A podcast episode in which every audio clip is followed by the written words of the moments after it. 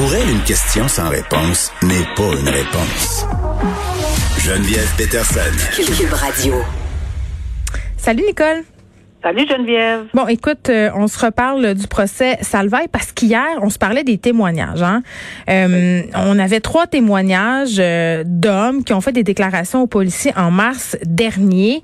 Et hier, on a rendu ces témoignages-là publics. Là, je rappelle pour les auditeurs qu'on n'a pas entendu les témoins. C'était des enregistrements qui dataient de mars dernier et qui quand même jette un tout autre, euh, mon Dieu, dresse un tout autre portrait de Monsieur euh, Salvaille, peut-être en ce qui a trait à sa bonne réputation, puisque c'est ce qui est en jeu ici. On en écoute un extrait. Dès que je suis arrivée le premier jour dans le bureau, lui était là. Okay. Tu sais, fais des allusions, euh, tu sais, euh, je, je, je m'ajoute à vos pénis. Tout de suite, tu fais la première chose. Moi, je savais pas tout de suite les clients. Il n'était pas connu à cette époque-là. Eric rentre dans le bureau, contourne le bureau et me saisit par en arrière.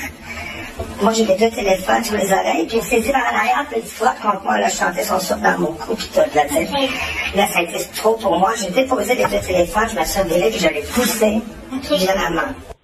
Bon, là, évidemment, on a modifié euh, les voix. C'est pas nous qui les avons modifiées, ont été modifiées parce qu'il y a un interdit de publication sur l'identité de ces témoins-là. Mais ce qu'on peut entendre, là, euh, c'est que cette personne-là n'avait aucune idée c'était qui euh, Éric Salvaille, qu'Éric Salvaille l'aurait empoigné par derrière, se serait collé contre lui, il aurait soufflé dans le cou. Tout de suite, il y avait des allusions sexuelles et il l'aurait repoussé. Donc, quand même, ça vient un peu de de, de scraper, si on veut, sa, prétendue bonne réputation, là, Nicole. On avait trois témoignages en ce sens, euh, des mains d'un culotte. Euh, en veux-tu, en veux euh, le procès, oui, tout à fait. Le procès a débuté euh, et s'est terminé sur une note de version contradictoire, mais euh, plus, plus simple que ça, là, Monsieur Salvaille, et j'y étais à ce moment-là, a dit il est impossible que, que c'est les événements racontés par Monsieur Duguay. Lui, on peut le nommer parce qu'il il, il, accepte qu'on donne son nom. Là, c'est impossible que ça soit arrivé. Je ne, je, connais pas, je commets pas ces gestes-là dans la vie. Je n'agresse pas les gens dans la vie.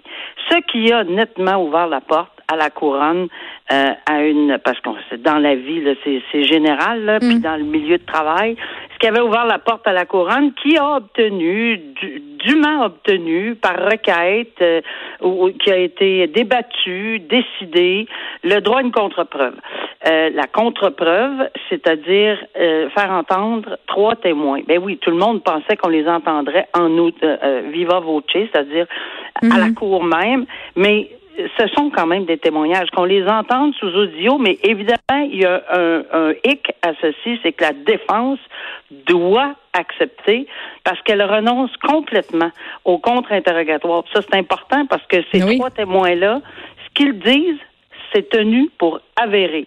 C'est ça, et c'est tout à fait juste ça qui va, qui va être retenu. Mais pourquoi la défense a accepté de bord?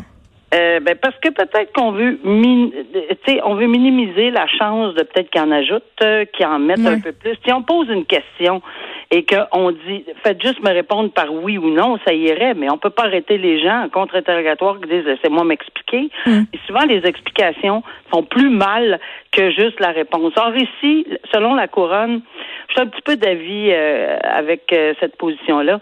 Il y a du détail là-dedans, là. Du détail pour contrecarrer la crédibilité. Il faut toujours penser que c'est ce que la couronne va soulever. Elle va dire, Monsieur le juge, il vous a dit, c'est impossible parce que je n'agresse pas les gens dans la vie, parce que je suis pas connue comme ça, parce que je, je fais pas ça au travail parce que j'avais trop, euh, j'avais trop d'ambition au travail.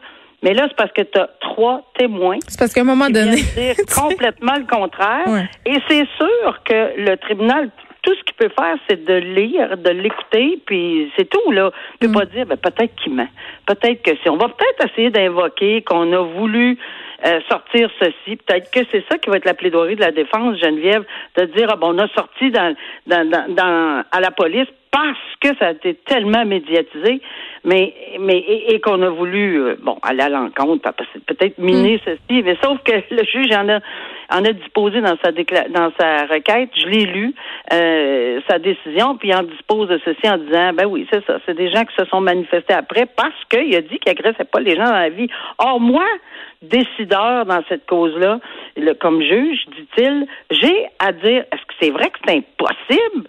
Est-ce que j'ai un doute raisonnable là-dessus sur la crédibilité, juste juste la crédibilité? Est-ce que bon, Alors, il va probablement dire, peut-être, je ne crois pas l'accusé, mais il reste tous les autres principes de droit. Il n'est pas coupable demain matin des trois infractions reprochées. C'est pas comme ça que ça fonctionne parce qu'il y a trois témoins qui sont venus dire ébranler la crédibilité de euh, Éric Salvaire. Alors, bon. Et on va continuer à suivre ça parce que ça va se poursuivre. Il y aura sans doute d'autres rebondissements, en tout cas. on... Oui. Oui.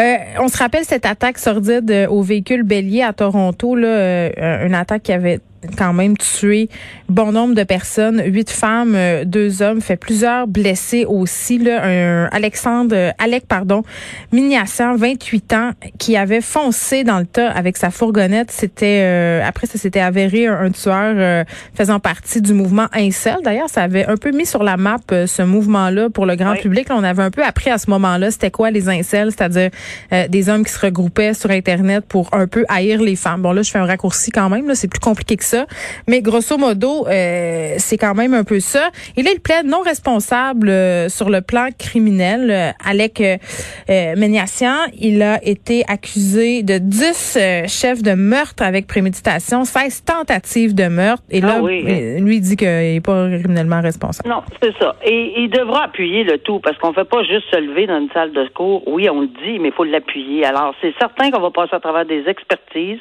en matière de non-responsabilité criminelle, comme on a déjà vu. Comme c'est un procès qui est extrêmement médiatisé, ben oui, on va dire probablement encore ceci.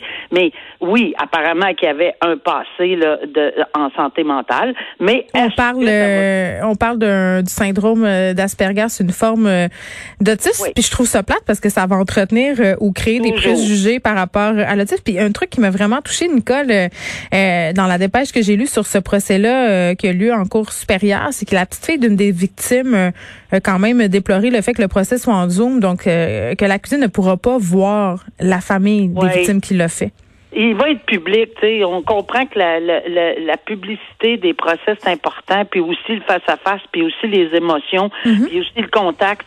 Mais on est en pandémie, malheureusement, puis c'est pas pour brimer leurs droits, puis puis tout ça, c'est juste, c'est à cause d'un fait qu'on ne peut pas contourner. Mais oui, c'est vrai, puis c'est dommage parce que souvent, euh, ça fait une grosse, grosse différence euh, en présentiel, évidemment dans une salle de cours, mhm. autant pour le juge que pour les accusés, parce que lui non plus a pas, euh, il a comparu par visioconférence alors oui, on va, ça va être au cœur de ceci. On va attendre des experts. Ça va s'étirer de six à huit semaines, euh, Geneviève. Fait qu'on va avoir sûrement le temps de s'en reparler euh, étape par étape, euh, la position des experts là-dedans.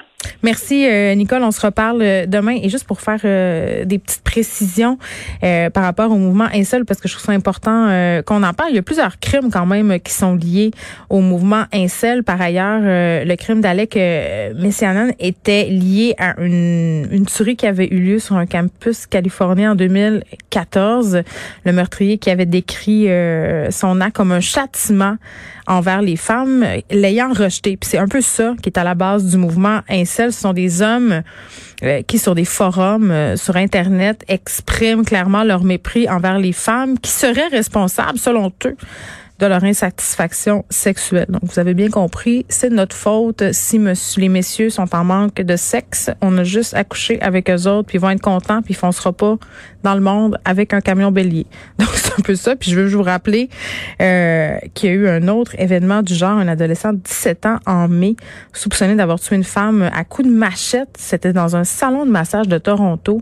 Il a été inculpé de terrorisme en raison de ses liens avec la mouvance Incel, ce qui n'est pas le cas euh, par ailleurs, d'Alec Messianan, lui, sera pas accusé euh, de terrorisme, mais il va être accusé de bien d'autres choses. Et c'est ce qui compte. Et là, j'ai envie de vous dire, parce que Christian Dubé s'est fait euh, questionner à cet effet en point de presse à propos du plan de ventilation, hein, parce que je pense qu'on en parle vraiment beaucoup depuis quelques jours, puis on va en parler tantôt d'ailleurs avec Marois Risky. Il faut se pencher là-dessus. On a déjà des demandes auprès euh, des santé publiques de regarder tout ça. C'est ce qu'il a dit, euh, Monsieur Dubé.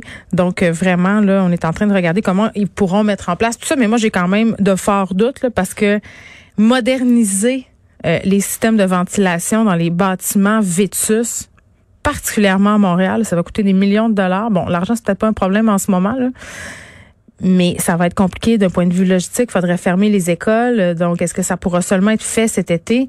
Ça va être très, très, très, très, très compliqué de s'attaquer à tout ça. Ça va être un peu moins compliqué d'ouvrir les fenêtres cet hiver. Encore faut-il que les fenêtres s'ouvrent.